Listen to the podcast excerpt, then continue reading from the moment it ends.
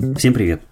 Я Антон Лужковский, и это подкаст «Легко и не очень». После долгого-долгого перерыва в месяц, э, наверное, с лишним, после сезонной миграции меня с семьей с Бали в Санкт-Петербург и даже конкретнее на дачу, я вот сижу в своем кабинете, где у меня гораздо тише, чем в среднем везде на Бали, и могу, наконец, вернуться к подкастам.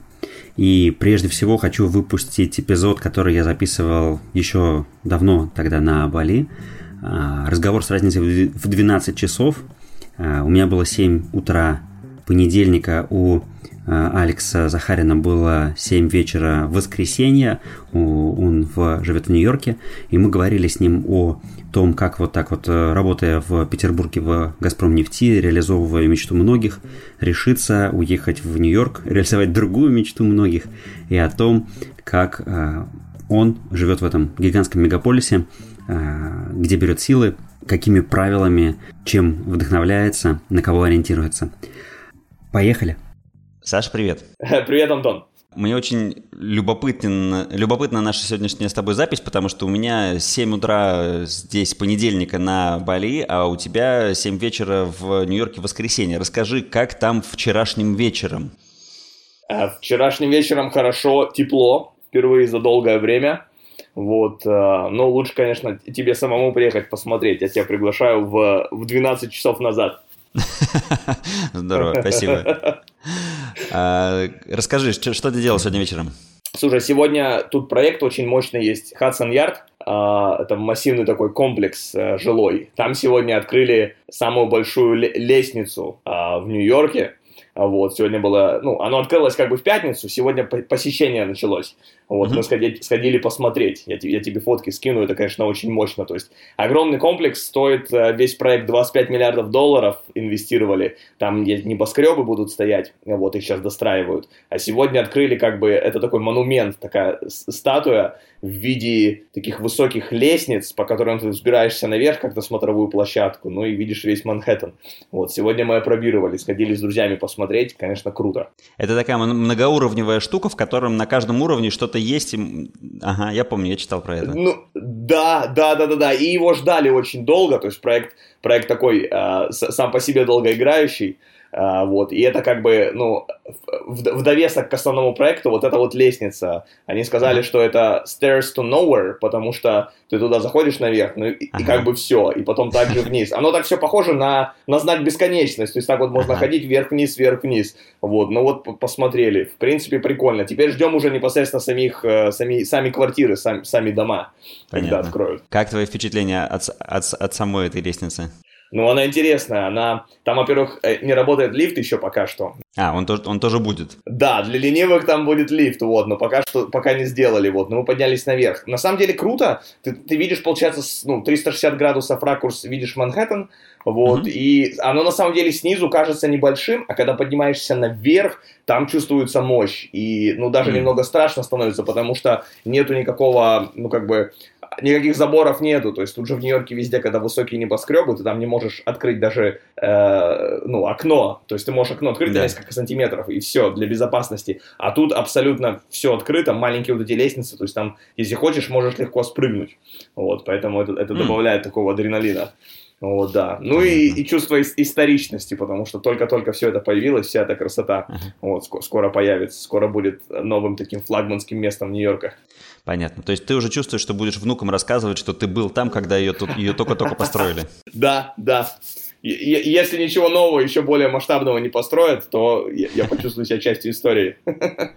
Как когда-то Empire State строили. Ну, кто-то сказал, что это как будто вот небольшая эйфелевая башенка такая появилась новая. Здорово, здорово, историческое событие. Ты в Нью-Йорке сколько живешь? Полтора-два года?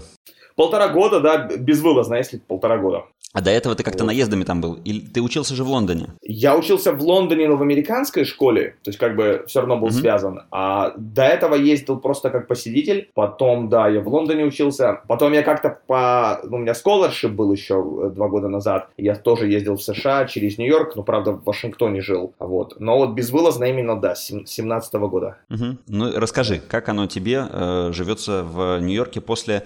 Ты, ну, последняя твоя точка отправления была, была Петербург, Петербург, но Петербург не твой родной город. Да, Петербург не мой родной город, мой родной город Челябинск на Урале.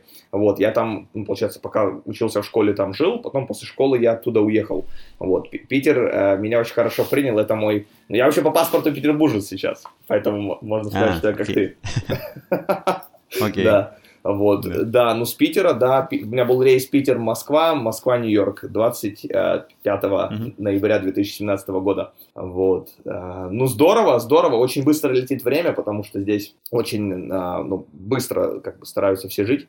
Вот, летит постоянно время, я так календарь перелистываю э, вот uh-huh. на маке и так смотрю, что вот было недавно 15, 15 февраля, а сегодня 15 марта уже, значит, завтра будет 15 апреля. Uh-huh. Динамика, вот, я не знаю, я думал стать азиатом, как ты, одно время, чтобы понять истинный смысл жизни, вот, надо как-нибудь uh-huh. будет долететь. А вот здесь, здесь конечно, ха- хаос полный. Uh-huh. Что, что такое самое, самое интересное в этой жизни, и, а может быть, и давай как, как сразу противоположность, что самое сложное? Mm Самое интересное, мне кажется, что э, очень мало барьеров, вот, даже по сравнению, ну, вот мы, мы, россияне, привыкли все равно, что у нас какие-то есть, да, э, ну, может, юридические какие-то вещи, бюрократические вещи, да, вот. Здесь кажется, что этого меньше, э, очень можно, ну, условно можно начинать, да, как бы прыгнуть со скалы, а крылья приделывать уже на ходу. А как ага. бы я так привык вначале, наоборот, что нужно бизнес-план написать там да. на салфетке, а может, а может быть даже и, и, и как бы целый фолиант сначала, а потом уже, э, при, при, при, ну, как бы к действию, да, перейти. А тут наоборот, то есть можешь начинать делать уже и, и потом на ходу придумывать, вот.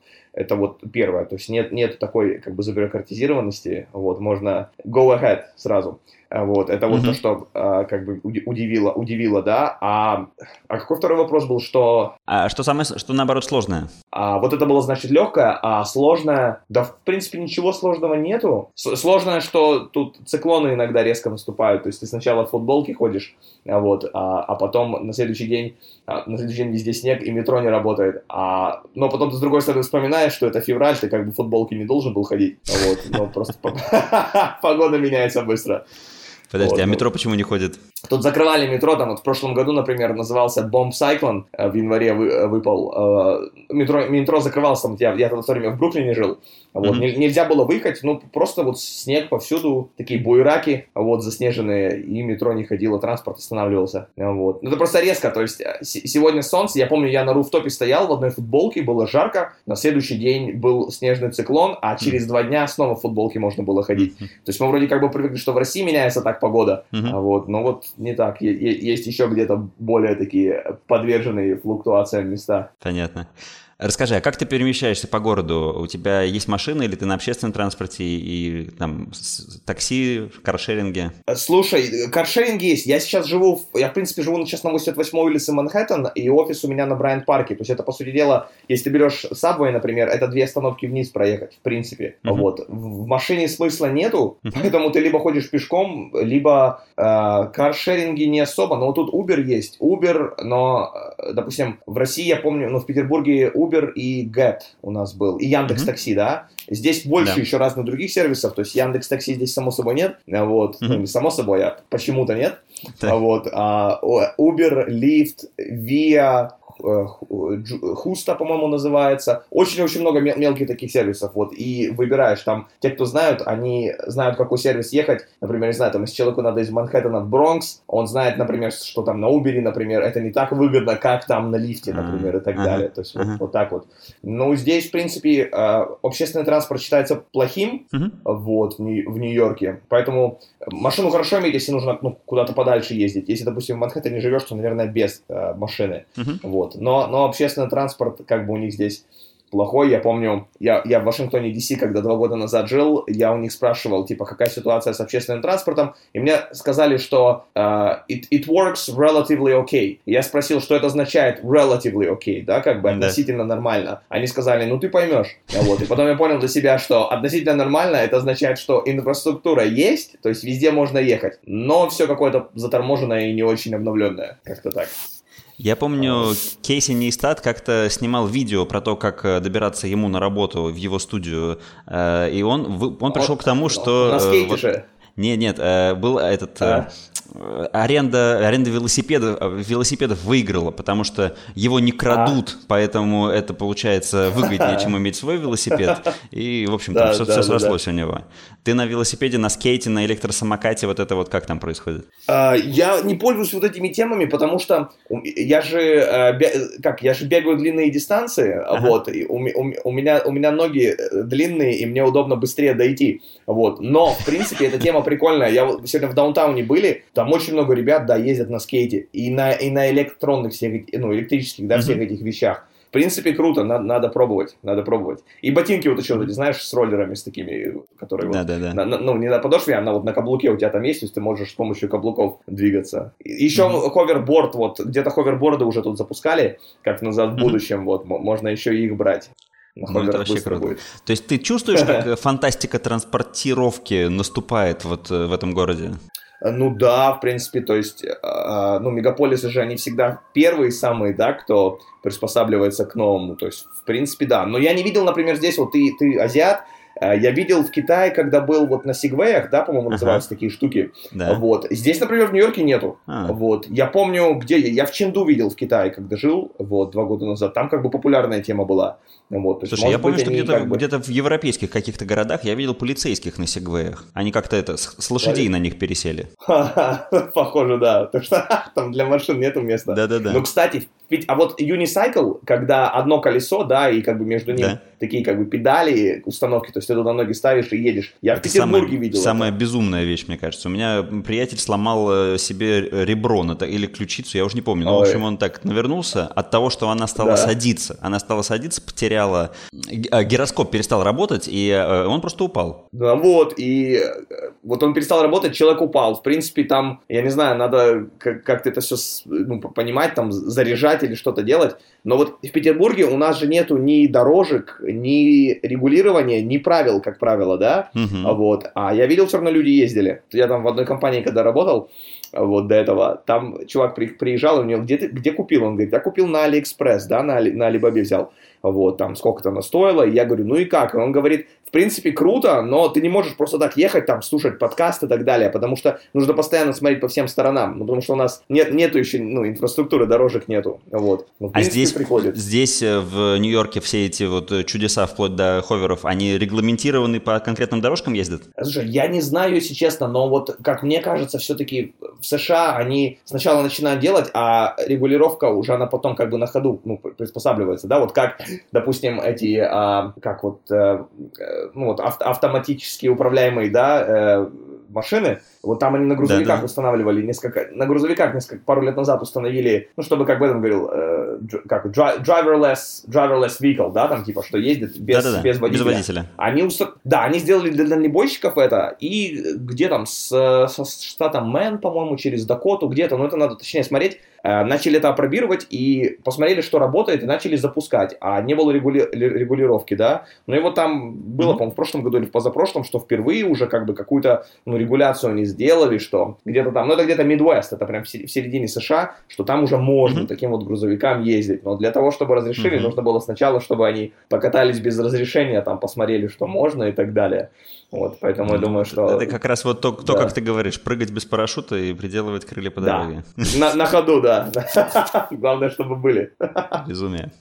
Ладно, расскажи, да. чем, расскажи, чем ты занимаешься там. Да, я э, брокер по недвижимости. Вот угу. я сда, сдаю, сдаю квартиру в Манхэттене. Как получилось так, что ты вот взял, насколько я помню, тебе в Петербург позвонили, сказали, есть работа, приезжай. Ты бросил то, что у тебя было, приехал и, и стал э, людям, которые живут в этом городе, э, сдавать квартиры, вот просто вот со стороны. Как это так? Ну, почти, почти точно так же было. Вот у меня одноклассник здесь э, живет в Бруклине. Он меня позвал, но я не в real estate сначала пошел. Мы сначала а. пошли, он тогда развивал, он вообще тогда развивал приложение, э, такой application был, который можно было загружать всем, кто занимается доставкой вообще чего угодно. Ты на телефон загружаешь mm-hmm. и можешь и можешь доставлять. И он тогда ну, внедрял это в Манхэттене, вот так, такой как бы стартап.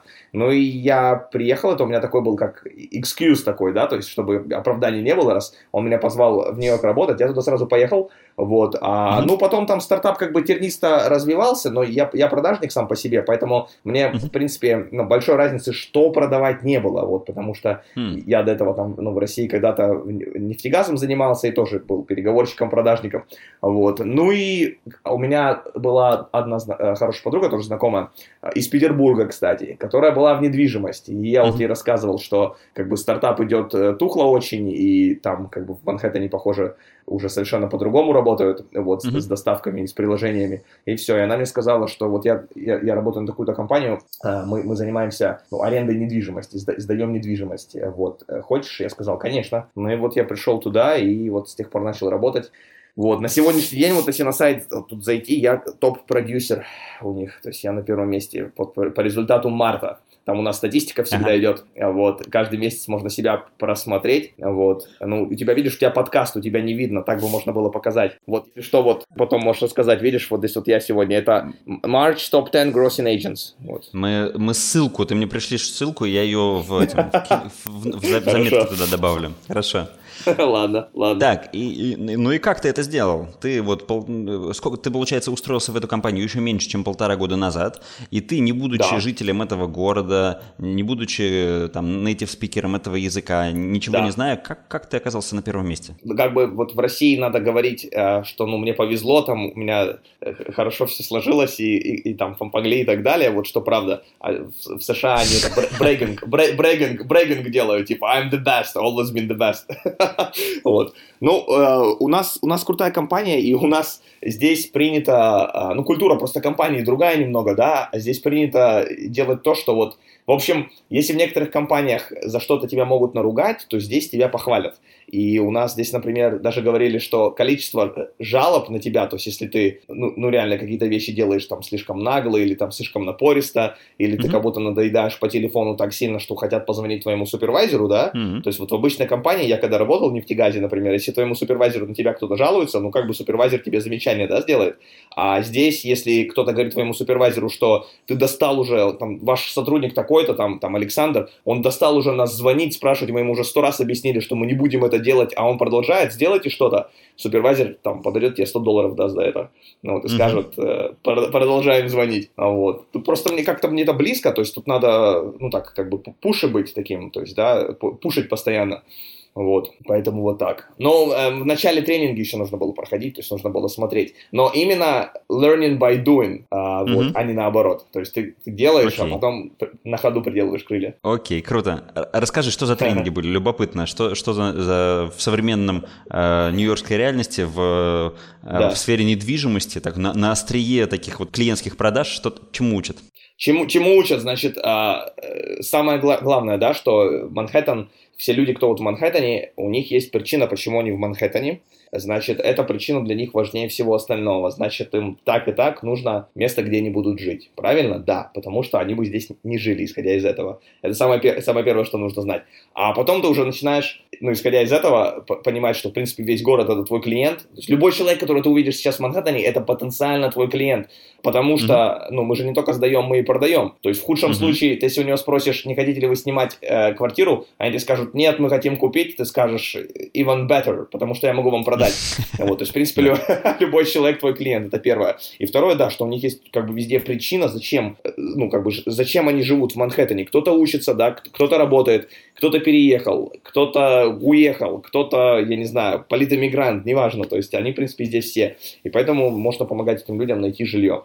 Это вот основные моменты. А потом, конечно, э, это называется client prospecting, то есть э, как находить клиентов, какие-то разные платформы, как получать mm-hmm. вот эти лиды. Вот. Ну и, собственно, сам рынок нужно знать, да, кто где, потому что здесь много э, различных ну, районов, да, вот, например, я в Апаристе работаю, да, то есть это у нас северо-восток Манхэттена, это вот как бы в основном я да. здесь, хотя, в принципе, да, хотя, в принципе, я сдаю вот и в даунтауне бывает, и в мидтауне и так далее, вот, то есть, ну, начинаешь работать, изучаешь, сколько где стоит, какие менеджменты, какие, так сказать, требования нужно. Вот для меня самым большим открытием на рынке было сколько от человека требуется предоставить, прежде чем он сможет снимать квартиру. Так. Например, в Петербурге ты присмотрел себе, допустим, однокомнатную там, или, как у нас говорят, евро-двушку э, на так. Петроградке, да, например, вот, что там нужно? Там, э, ну, допустим, брокер тебе там, помогает, да, э, ты, э, ты должен взять один месяц заплатить, там, наверное, какой-то депозит оставить, угу. и брокеру,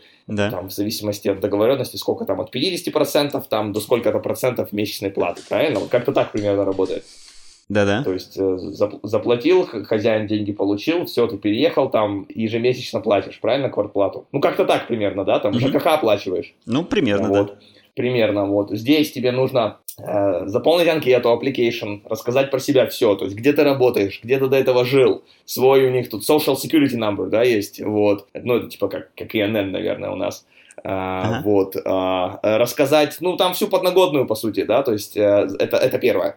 Второе, у работодателя ты берешь письмо, что ты работаешь в этой компании э, на протяжении такого-то времени, получаешь столько-то денег. Тут такое правило негласное, что если ты должен делать, в общем, от месячной аренды ты должен в год делать э, как бы 40 раз больше, в 40 раз больше. Например, если ты снимаешь квартиру, скажем, за 3000 долларов, э, ты должен зарабатывать 3000 долларов умножить на 40, 120 тысяч долларов в год официально. Ну, угу. либо ты, либо вы вот вместе, кто снимает квартиру. Вот. Допустим, если это однокомнатная, то тут обычно как бы э, хозяева квартиры, они не разрешат, чтобы там больше двух людей жило. Угу. Ну, значит, вот вы вдвоем, вы вдвоем должны зарабатывать, допустим, 3000 умножить на 40, 120 тысяч долларов, то есть 60 каждый из вас. Это вот самое первое правило. То есть, подожди, получается, что они следят за тем, чтобы ты на жилье тратил, не, ну, где-то в районе там трети своей зарплаты. Вот, вот ты взришь в корень сейчас прям, да, то есть они хотят понимать, что ты вот какую-то пропорцию, что это не твои последние деньги, ага. потому что если ты не сможешь оп- оплатить, то очень сложно, это называется как бы eviction, очень сложно выселить, выселить человека, ага. да, очень, очень сложно, очень. Тут есть прям люди, которые злоупотребляют системой, которые живут, не платят и еще как-то умудряются отсуживать у хозяина квартиры еще что-то.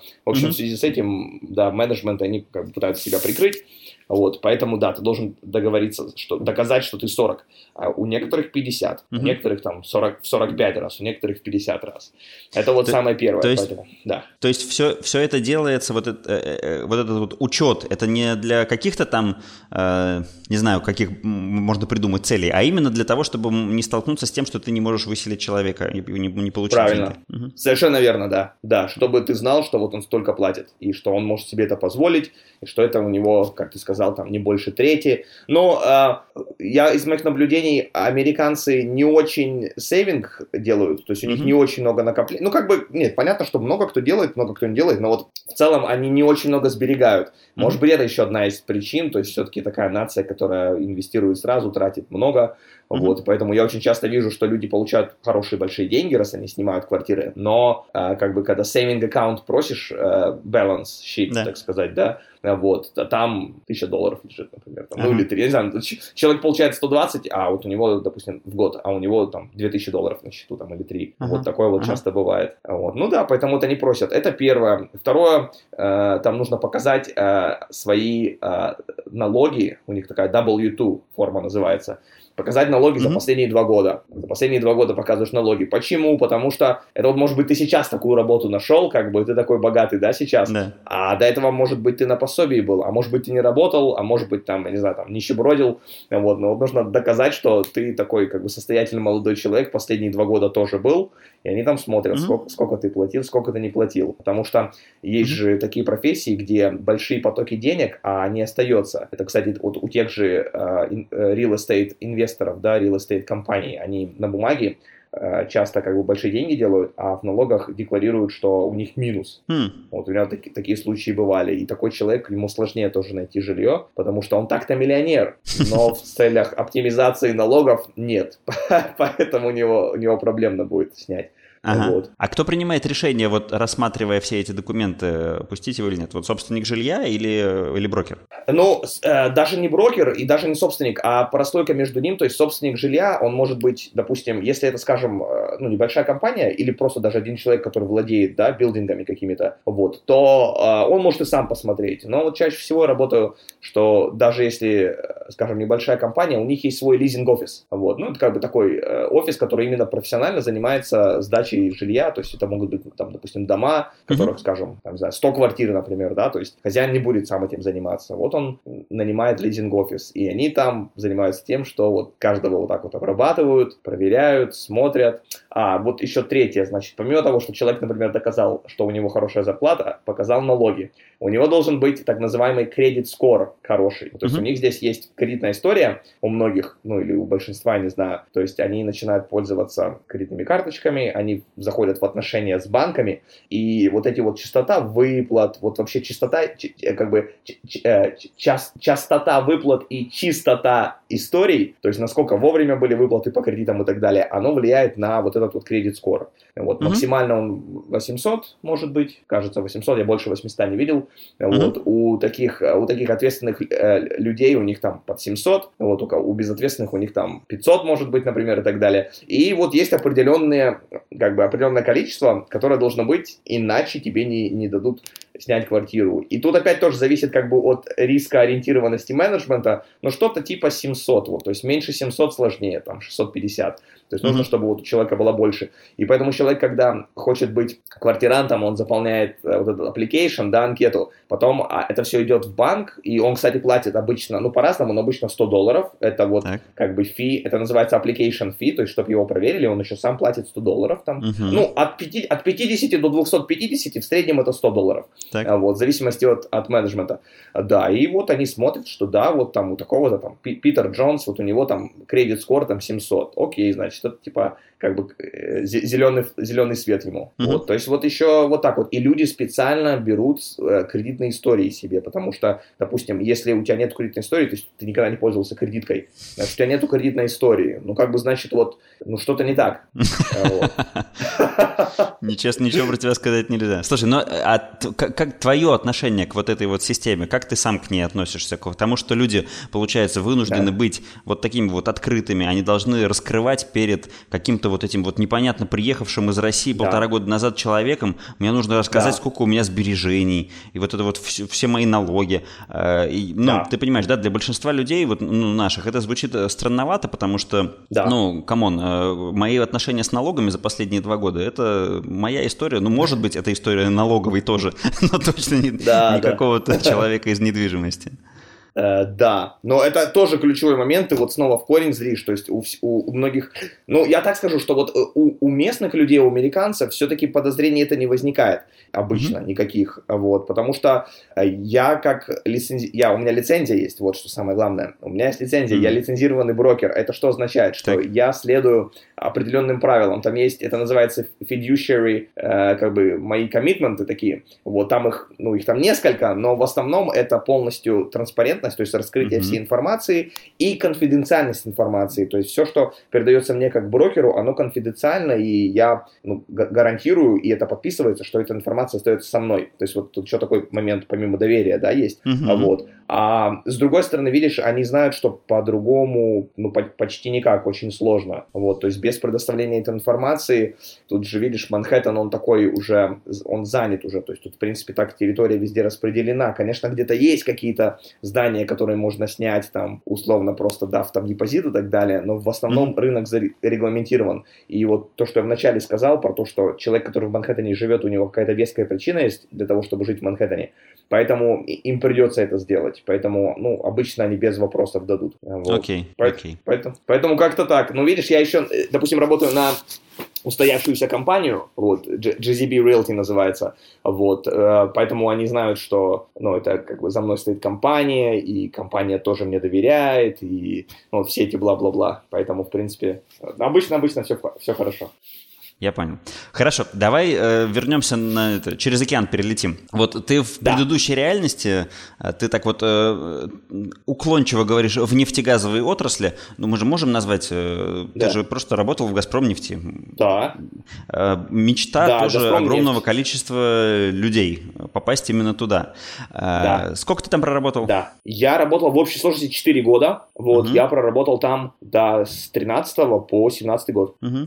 Вот сравнивая вот твою текущую реальность и реальность mm-hmm. газпромовскую. Что вот самое такое основное, какие-то там различия, что-то, почему ты скучаешь, как вообще оно? Я скучаю, я очень часто, а, я очень часто очень много стеба начинаю делать над а, ну, коммуникациями в Газпром нефти, потому что там так все было официально и иерархично, и это очень прикольно. Вот. И я на самом деле некоторые моменты внедрил э, своим коллегам. Почему? Потому что мы же, получается, в недвижимости, там как бы это sales, это, ну, то есть по большому счету это sales, и иерархия абсолютно, а, ну, как это, flat, плоская. да, в общем, такая, то есть плоская абсолютно, вообще нету, то есть у тебя, вот ты в команде работаешь, есть team лидер как бы называется, да, но uh-huh. условно как бы твой менеджер, ну, в каком смысле он менеджер? Он тебе помогает, он тебе помогает решить какие-то кейсы, когда что-то, ну, ты не знаешь, как сделать, или нужно чье-то мнение со стороны, или какое-то знакомство, может быть, условно, допустим, вот у меня стопорится сделка, потому что, ну, например, случай, да, клиент спрашивает там немного, ну, можно ли поторговаться, ниже ренту сделать, а это тоже отдельный абсолютно разговор.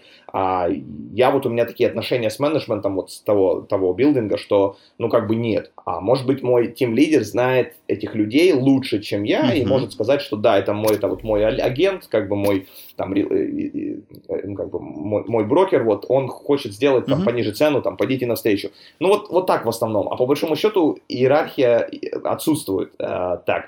Вот. Почему? Потому что мы же работаем за комиссию, uh-huh. вот, со всеми вытекающими отсюда последствиями. То есть, если вот за зарплату, я в Газпром нефти, допустим, работал за зарплату. Uh-huh. И там не важно было, насколько я был эффективный, феноменальный или наоборот никакой, там, сонный там и так далее. Да, без разницы. То есть, ну, за зарплату я был, я был заложником зарплаты. Тебе не понять, ты, ты в Азии хозяин своей жизни, а вот там видишь как по-другому. Вот. А, и все. Ну да, я очень стебу часто, что там говорю там, не знаю, там, там, Лена, пожалуйста, кофе мне принесите, там, Лена, там, встрети моих клиентов, ну, типа, как бы степ такой вот, а на самом деле, я помню в «Газпром нефти», там, когда один начальник другому звонит очень uh-huh. часто, они типа через помощников общаются. Вот, то есть было бы быстрее уже позвонить напрямую, да, там сказать там, не знаю, там, Василий, вот э, нам нужно там по поставкам обсудить. А он нет, он сначала скажет своему помощнику, что помощнику позвоните Вас- Василию там Ивановичу какому-нибудь, и помощник звонит помощнику Василия Ивановича и говорит, что вот не могли бы. В общем,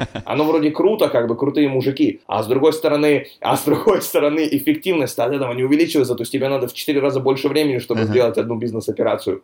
А здесь, в этом бизнесе, это все как бы, э, то есть вот эффективность бизнеса, она ну, абсолютно другая. То есть я, я пока буду делать коммуникацию, мой клиент может снять другую квартиру, понимаешь? И для меня очень важно, чтобы вот сейчас, вот то, что вот он сейчас мне сказал, мы вот это сделали. И поэтому вот от, от, отсюда как бы и все происходит, разные коммуникации. Ну и плюс, допустим, в корпорациях, ну это не только Газпром нефть, мне кажется, это везде. В корпорациях все-таки там как бы, как они здесь называют, uh-huh. uh, там 9-5, да, да, рутина, то есть uh-huh. с 9 там до 5 вечера, с 9 до 6, и на, и на выходных как бы нужно придумывать, как отдыхать, да, вот. А тут как бы, ну вот сам, что ли, придумываешь, когда тебе отдохнуть, потому что можно, можно постоянно что-то делать, вот, да, то есть на выходных, mm-hmm. вот в этом бизнесе очень много на выходных случается, реально, вот там, показы какие-то, встречи какие-то, вот, open house, да, то есть определенное время, когда можно какие-то, э, там, допустим, какую-то недвижимость смотреть, то есть получается, что на выходных это иногда самое продуктивное время, вот, а, допустим, я по привычке, если я на выходных проработал, э, э я так не привык, да, в России, допустим, работать, а потом я уже по российской привычке в течение недели работаю, да, например, то есть, получается, вообще-то да. тогда можно вообще не отдыхать. Учитывая то, что мы с тобой познакомились в маршрутке из Пулково, э, скажи, где ты познакомился с... Да. Как, э, самое странное твое знакомство с клиентом э, произошло? Да, вот у меня недавно было очень смешное знакомство, недели две назад. Я стоял, я только что со своим клиентом встретился, я показал там один апартмент, есть очень крутой, на 96-й улице, близко к Центральному парку прям. Вот если кто-то из слушателей хочет в Манхэттен приехать, я готов тоже показать, помочь. Вот. А, там, в общем, показал классный, классный апартмент. Выхожу вниз, жду своего следующего клиента, следующий клиент у меня опаздывает, а вот он как бы должен быть час. А я еще и не знаю, что он опаздывает, я думаю, что он сейчас придет. Там заходит одна, одна девушка, такая как бы робко так смотрит э, в здание, и там консьерж спрашивает, а вот что вы хотите? Она говорит, а, я вообще мимо проходила, вот увидела, что у вас такие-то вот тут какой-то дом, красивые окна и так далее. Хотела спросить, нет ли у вас здесь, ну, лизинг-офиса, чтобы я вот, ну, кто-то мне мог рассказать, а у них там лизинг-офиса в, в помине нет. Ну, вот, и консьерж такой говорит, у нас здесь нету лизинг-офиса, но вот у нас вот есть молодой человек, который тут брокер, он бы вам мог все рассказать. Я ее, я ее резко перехватываю, говорю, я у них здесь и за лизинг-офис, и за, и, за всех. Вот давайте я вам покажу. Это называется лидогенерация без вообще каких-либо усилий. То есть лид сразу к тебе попадает. Это же потрясающе. Я пошел, я с ней показываю, там пытаюсь узнать про нее, что, как, где. Говорю, у вас вот там акцент. Тут все же с акцентом на Манхэттене. Вы откуда? Она говорит, я из Израиля там и так далее. И я говорю, о, я говорю, работаю в компании, у нас президент тоже из Израиля и так далее. В общем, оказывается, что она живет с основателем моей компании GZB. Она mm-hmm. прям живет в одном здании. То есть у них в одном билдинге сейчас квартиры, что они знают друг друга и так далее. То есть я таким образом еще и как бы mm-hmm. познакомился с друзьями, ну, mm-hmm. вот mm-hmm. своих, своего партнера, получается, да, как бы вот два, два в одном. Ну и все. Ну и, в общем, вот такое странное знакомство. То есть, да. как бы консьерж мне дал лид, человек просто прогуливался мимо. Человеку-то вообще-то в идеале нужно к лизинг-офису, это немножко более официально как-то и, и принято так. Вот, а тут, получается, вот я перехватил. Ну вот сейчас, да, сейчас, сейчас клиент. А, а, а в обратную сторону расскажи про квартиру, которая в Нью-Йорке тебя потрясла больше всего. Квартира, ш... да, тут их очень много на самом деле. Прям вот разбегаются глаза. Я был э, Э, в четверг или в пятницу. В общем, сейчас расскажу. Слушай, я вот, допустим, когда рос, я же в России, да, рос в Челябинске, у нас э, там развивалась только стройка, и, ну, начались вот как раз вот эти районы, вот в нулевых начале, начали строить высотки. Там построили сити в центре города, и в спальных районах пошли реальные высотки. То есть, ну, там считалось, что там все там где-то там 25 плюс этажей, это уже круто, это небоскреб. И я думал, что класс, это вот типа Манхэттена.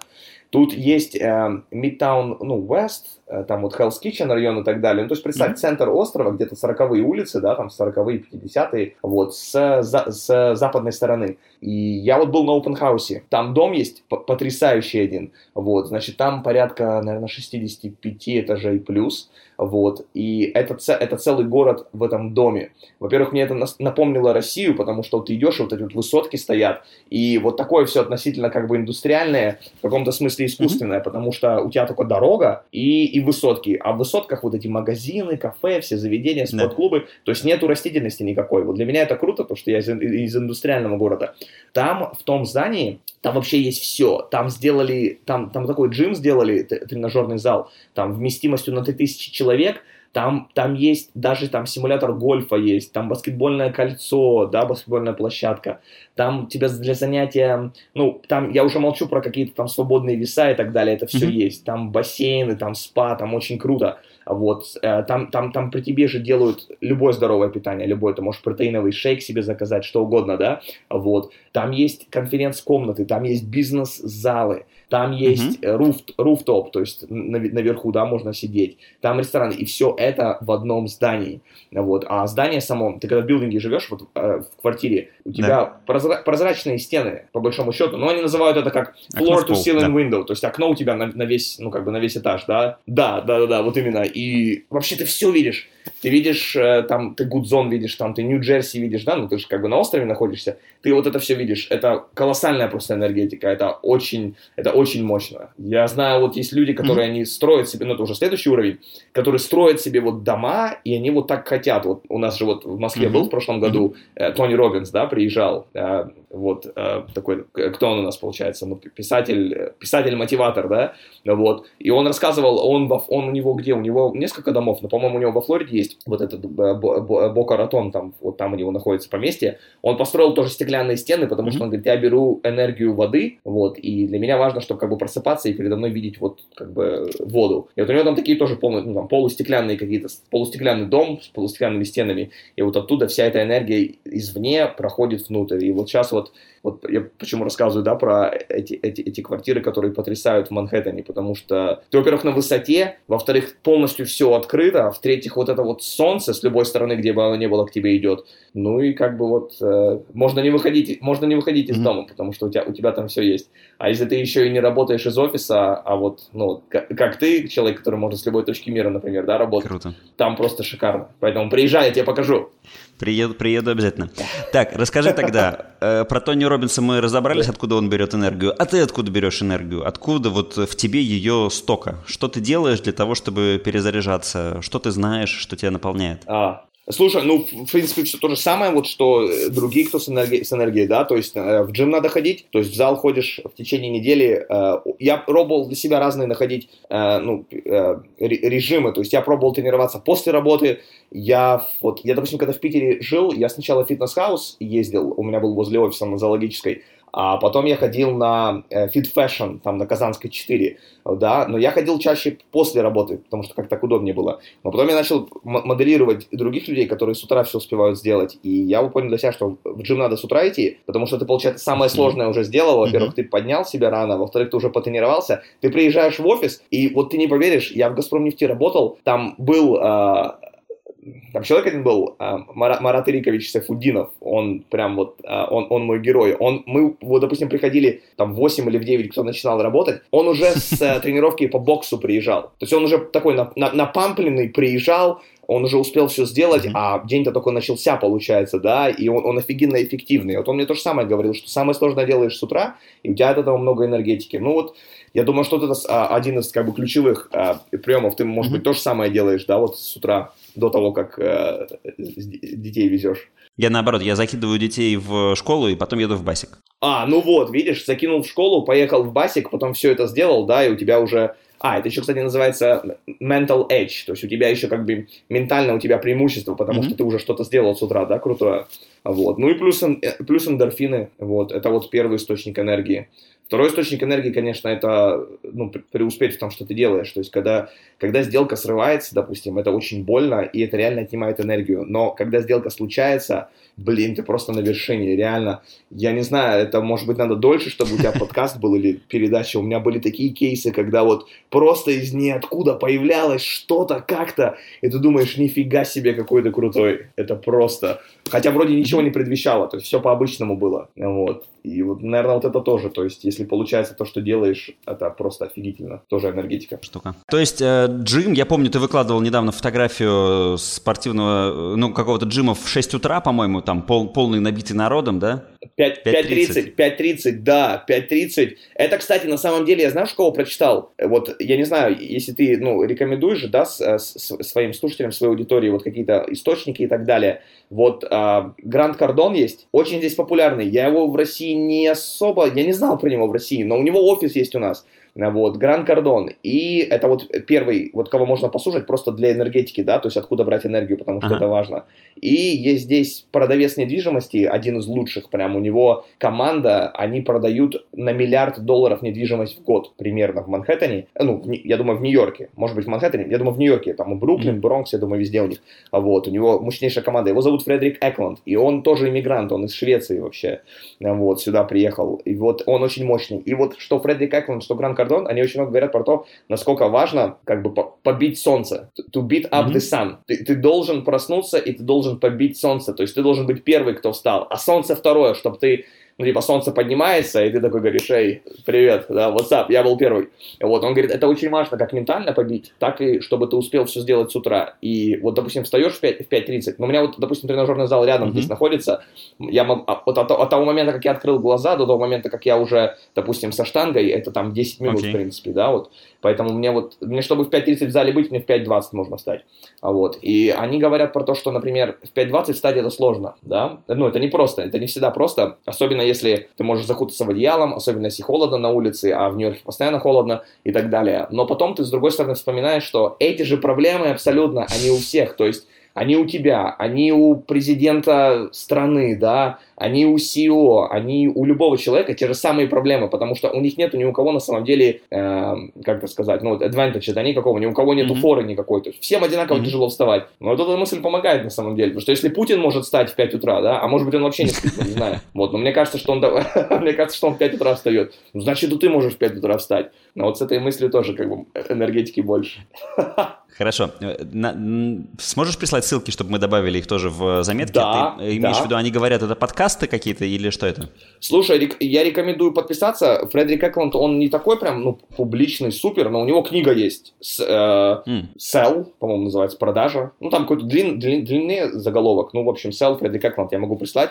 А Гран Кардон — это и подкасты, и это Инстаграм, он каждый день постит видео, и это уже сейчас порядка 7-8 книг. Вот. Mm-hmm. Я, я, я 6 книг его принципе, покрыл, там сейчас еще небольшая осталась одна. Вот это все. 10x rule называется, то есть как себя увеличить в 10 раз. Круто. Так, ладно, да. давай, раз мы про книги начали говорить, я задам тот вопрос, который обычно у меня в конце. Э, ага. Назови три книги, которые вот на тебя повлияли да. ну, сильнее всего. Три, три только, да. А, Ричард Брэнсон «Теряя невинность» номер один. А, Это вообще книга, вот я в 17 лет прочитал, начал одним человеком, закончил другим. Это вот прям всем. Правда, я, когда в нефтегазе работал, я ее рекомендовал и как-то всем давал, ну, как-то не очень. А одному, одному человеку я дал, и он реально применил это, ты его знаешь, э, Коля Купцов. Вот, я, да. я, ему, я ему подарил книгу, он мне подарил какую-то другую книгу тоже, вот. Мы на Новый год как бы так обменялись подарками, вот. Он ее прочитал, через год он, ну, ты сейчас знаешь, он там, у него уже проектный офис свой, то есть это абсолютно uh-huh. удивительно.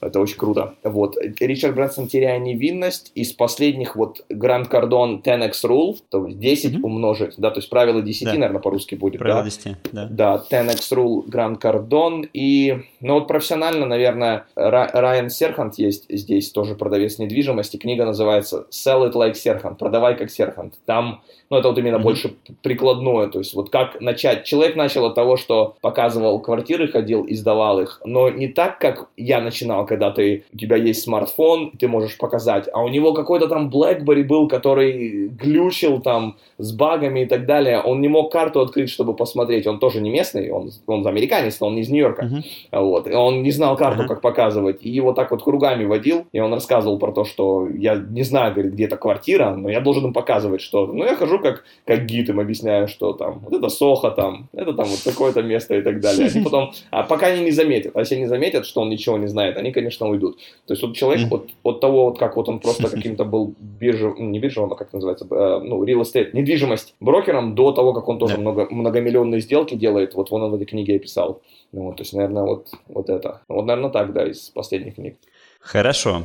А, давай про цели тоже поговорим. Скажи, э, как ты относишься к постановке целей? Есть ли у тебя планирование на год, на, да. на месяц, на неделю? Да. Как, как да. ты это делаешь? У меня вот, у меня висит вот здесь вот э, наверху э, планы, там вот видно, ага. может быть. Э, я просто пишу, я это еще научился, я когда в институте учился, у меня были, называется, erasable whiteboards. Это угу. такие наклейки, которые... Мар- маркерная доска. Маркерная доска, да, но она наклеивается, видишь, это наклейка.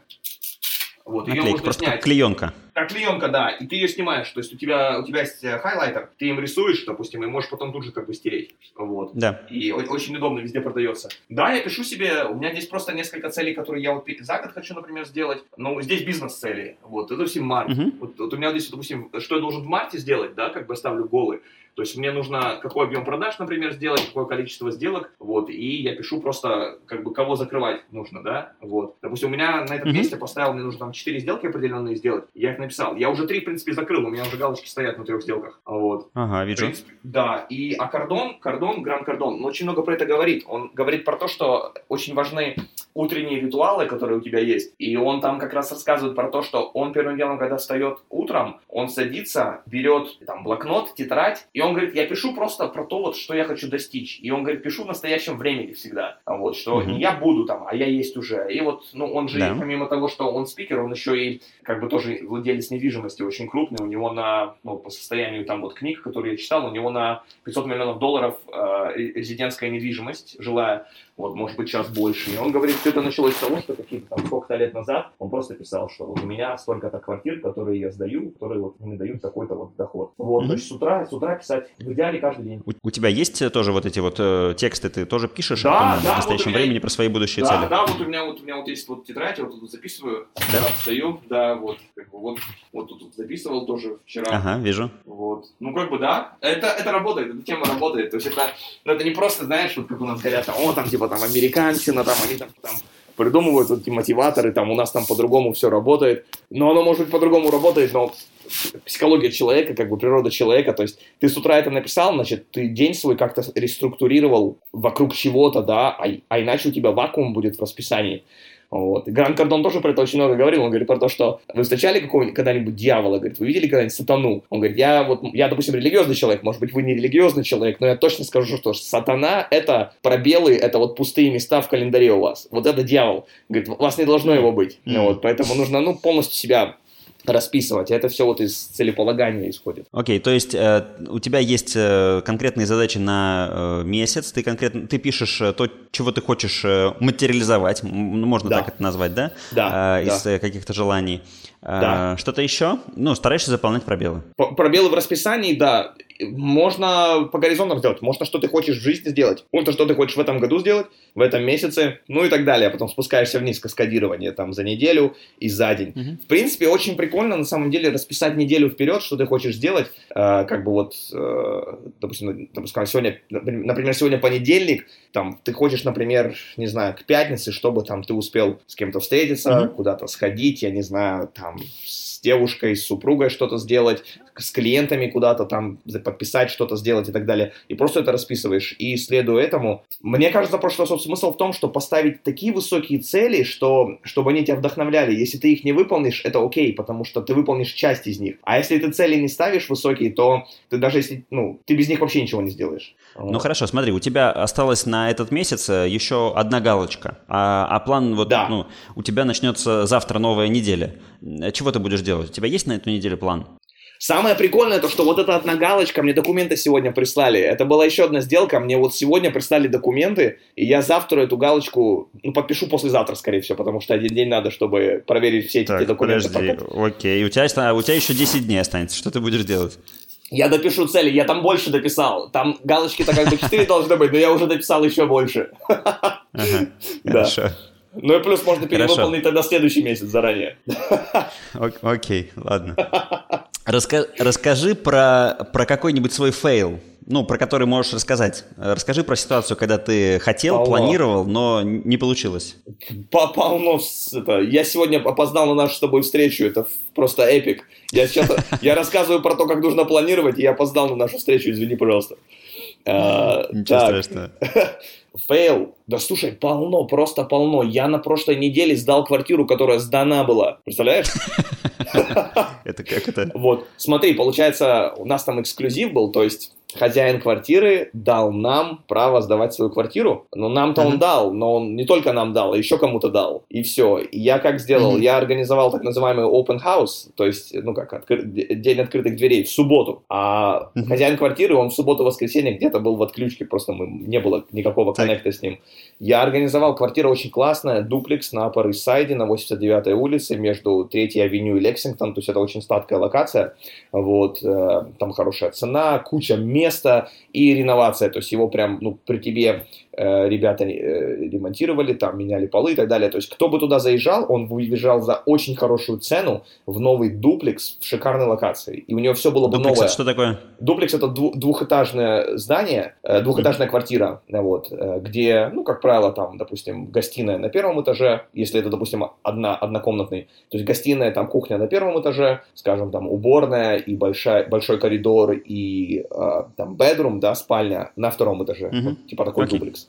Ну, в общем, вот, шикарно. Я организовал так, что вот, э, это же у нас игра цифр здесь, игра, как бы, как это, numbers game, то есть, чтобы мне найти клиента, мне нужно квартиру показать, там, допустим, 20 раз, и я уверен, что я смогу точно, ну, я не гениальный, но, например, мне кажется, что одному из 20 я бы смог, да, сдать.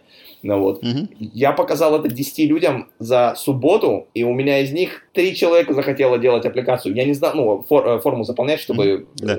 Взять квартиру. Я не знал реально, что сделать, потому что один, второй, третий. Я начал вычленять, потому что кто-то со мной там торговался про цену, кто-то хотел, чтобы там по бытовой технике что-то добавили, а кто-то вообще ничего не хотел, сказал, мне нравится квартира. Я даже выбирал так. из них, да, как, как бы кому сдать. Да. Ну и там двое ребят, молодых, там с института недавно, то есть начали работать, там у них документы классные, денег много, работа хорошая, один в Амазоне работает, программист там второй там еще что-то делает, здесь программисты очень хорошие деньги получают, но не только здесь. Вот. Mm-hmm. Все, я взял с них деньги, я взял с них депозит, я их подписал на все, они у меня в офисе были, они пропускали игру, у них, они с этого, Дюк, э, э, э, University, то есть, в общем, Дюк Тим играла в баскетбол против Северной Каролины, для них это большая игра, это все равно, что для тебя Зенит бы, да, играл со, со, со ЦСКА. Вот, они, они пропускали эту игру из-за меня, потому что нужно было со мной документы все заполнить, организовать и так далее, и ага. все. Мы, в общем, это сделали. Я отправил это все хозяину, и мне хозяин говорит, что, а, так у нас, говорит, это сегодня утром уже приш, пришли другие люди, сняли квартиру. Я говорю, damn it. Угу. Вот столько работы, mm-hmm. целый день из-за этого, да, вот столько движений, да. столько всего, и люди, главное, они уехали в Бостон, то есть они вот, у них был один день, они посмотрели квартиры, у них там было 10 разных опций, они, да. им понравилась моя опция, они все, подали деньги, заплатили и уехали в Бостон, все. И до там, mm-hmm. когда у них будет дата въезда, там через полторы недели, ну вот и все, да. а получается, получается, как бы подвел людей, подвел себя, в каком-то смысле mm-hmm. лендлорда подвел, времени много ушло. А все почему? Потому что лагала информация, у меня не было информации. С другой стороны, я не знаю, mm-hmm. как бы я ее получал от хозяина, хозяин был вне доступа. Вот. Но получается, когда ты продаешь то, что уже кем-то продано, это как бы fail. Вот. Лучше продавать Понятно. то, что не продано. Слушай, ну и чего с этими ребятами, которых, получается, ну ты и ваша компания подвели, вы как, как там, да. что им предложили, извинились, как это происходит? Да, вернул деньги все, вот, предложил э, варианты, но они в итоге, ну, с, они с нами не стали работать, они стали там что-то другое нашли, потому что для них была mm. важна именно локация, там все совпадало. У одного mm. парня девушка mm. жила через улицу, вот, там другой работал тут в Амазоне, ему нужно, чтобы транспорт там было, в транспортном смысле до Амазона быстро. А у меня прям вот такой же квартиры точно не было, потому что и цена классная, и места много внутри, и новая полностью. То есть это once in a lifetime, как говорится. Поэтому вот, Понятно. вот типа так. Ясно. Ладно, у нас, у нас все, у нас время. Э, да. Последний вопрос, который у меня остался, потому что мы с тобой про да. книги уже проговорили. Вот то же самое, только про фильмы или сериалы. Э, не ага. обязательно профессиональные, просто то, что на тебя повлияло сильнее всего. В жизни вообще или сейчас, из недавнего? Да, в жизни. В жизни? В жизни. А, самый главный фильм «A Few Good Men», «Несколько хороших парней». А, там колоссальный звездный состав. Там Том Круз, 30-летний, там Деми Мур, там а, Кевин Бейкон, там Кевер Сазерленд. Там офигенский состав и очень крутой фильм, реально про то, как нужно брать риски, и вот, ну, когда даже там просто система против него... Я, ты смотрел, не смотрел этот фильм? Я что-то не, не, не вспоминаю пока. A Few Good Men, несколько хороших. Это очень старый фильм вообще, это в 90-х в начале фильм вышел, в общем, но там про то, как э, адвокат защищал двух подсудимых, они были военными, они сделали то, что им сказали сделать. Вот им приказали, они это сделали. Mm. И совершилось убийство mm. из-за этого. И вот их хотели mm. засудить. Mm-hmm. И как бы человек выходит, а там никак не доказать, потому что ну, на, на их руках mm-hmm. как бы кровь, а вот, и они же смогут да. сказать, что нам генерал приказал это сделать. И там, получается, главный герой, он вызывает генерала в суд, чтобы доказать, mm-hmm. рискуя своей же карьерой, в принципе, тоже, потому что там все против него, ну и, в общем, про то, как надо идти против системы и, в принципе, ну, верить в то, что ты делаешь, и реально иногда может получиться. Вот, это вот самый офигенский, самый офигенский фильм, вот прям самый лучший фильм. А, еще два надо, да, сказать? Да. А, еще два. А, из последних... Ну, мне вот на Netflix понравился, недавно выходил фильм про Сильвия Берлускони, документальный фильм, по-моему, так и называется, прям вот несколько месяцев назад. Там очень круто они проследили его жизнь, и там посмотрели на то, как он был сначала предпринимателем, а потом стал политиком на основе просто вот, ну, какой-то харизмы, без каких-то определенных скиллов, вот. Но вот именно как он умел строить общение, строить отношения, это вот из последнего. Uh-huh. Про Берлускони на Netflix есть. И третье, фу, третье, Классный фильм вышел, документальный, э, называется Never Look Down, по-моему, «Никогда не смотри вниз». Он пару лет назад mm-hmm. выходил, это про Ричарда Брэнсона, про то, как он пытался строить, ставить мировые рекорды, э, как он летал через Атлантику на воздушном шаре, как он через э, Pacific Ocean летал из Японии тоже на воздушном шаре, и там они очень здорово показали, потому что у них были камеры везде, про то вот именно как, ну, человек первый раз, самым первым был, кто это делал, на лодке, как они пытались на лодке э, на регате переплыть э, через, э, ну, получается, из Британии в США и хотели вернуть mm-hmm. титул, потому что Британия когда-то была чемпионом по регате, а потом США захватили и последние там десятилетия держали. И как Брэнсон это пытался сделать, там самое главное, что у него мало что получалось с первого раза. Они потом делали. Mm-hmm. И он несколько раз умирать, ну, должен был умереть, как бы. Ну и тоже там везло так. ему. А вот, да, Never Look Down, по-моему, 2017 года, тоже есть на Netflix. Вот, очень классное кино, но это больше документальное, конечно, вот но, но тоже очень круто. Я ну и хорошо, ну и хорошо. Да, да, да, да, вот это супер прям. Вот твоей аудитории понравится. Супер. А, Саш, спасибо тебе большое. Тебе, Антон, спасибо большое. Э, я думаю, что твой подкаст, э, ну, подкаст с тобой, это первый, наверное, записанный мной, который невозможно будет слушать на убыстренной скорости, потому что ты и так э, супер быстр, и мы за это время смогли очень-очень много сюда впихнуть. Класс. Мне кажется, это классно. Вот энергия крупнейшего мегаполиса прямо прет в твоих словах. Я надеюсь, что в записи все это останется. Да, да. Ну и, конечно, что у нас есть девайсы очень крутые, да, потому что несколько лет назад мы бы еще не смогли с тобой записать такое шоу. Это вот, точно. тебе, тебе спасибо большое за подготовку, что ты технологически на острие атаки. Вон, я даже э, QuickTime использовал впервые за... Впервые, впервые использовал QuickTime. Но я тебе хочу сказать, что ты из, э, из моих гостей один из немногих, кто знает, что такое Zoom и пользуется самым лучшим э, видеокоммуникатором для... Ну, отлично отлично. Может быть, в следующий раз будем уже чем-то новым пользоваться. Быстро развивается. Наверняка. Будем жать руки друг другу Спасибо, физически. Антон. Все, Спасибо. пока. Спасибо большое. Ура! Вы дослушали до конца. Я напоминаю, что ваши оценки, рейтинги, а, репосты и рассказы помогают развиваться подкасту. А следующий эпизод у меня тоже уже записан, скоро его выпущу. Он записан вживую на Бали с Максимом Красюком. Э, совладельцем э, кафе русской кухни на Бали в Убуде. Мы говорили о том, как это кафе появилось, каково это, э, чему они научились и что нужно для того, чтобы стать владельцем ресторанного бизнеса на этом прекрасном острове. Ну и о многих других историях о том, как вообще произошла такая трансформация в его жизни и куда он идет сейчас. Меня зовут Антон Лужковский. На связи.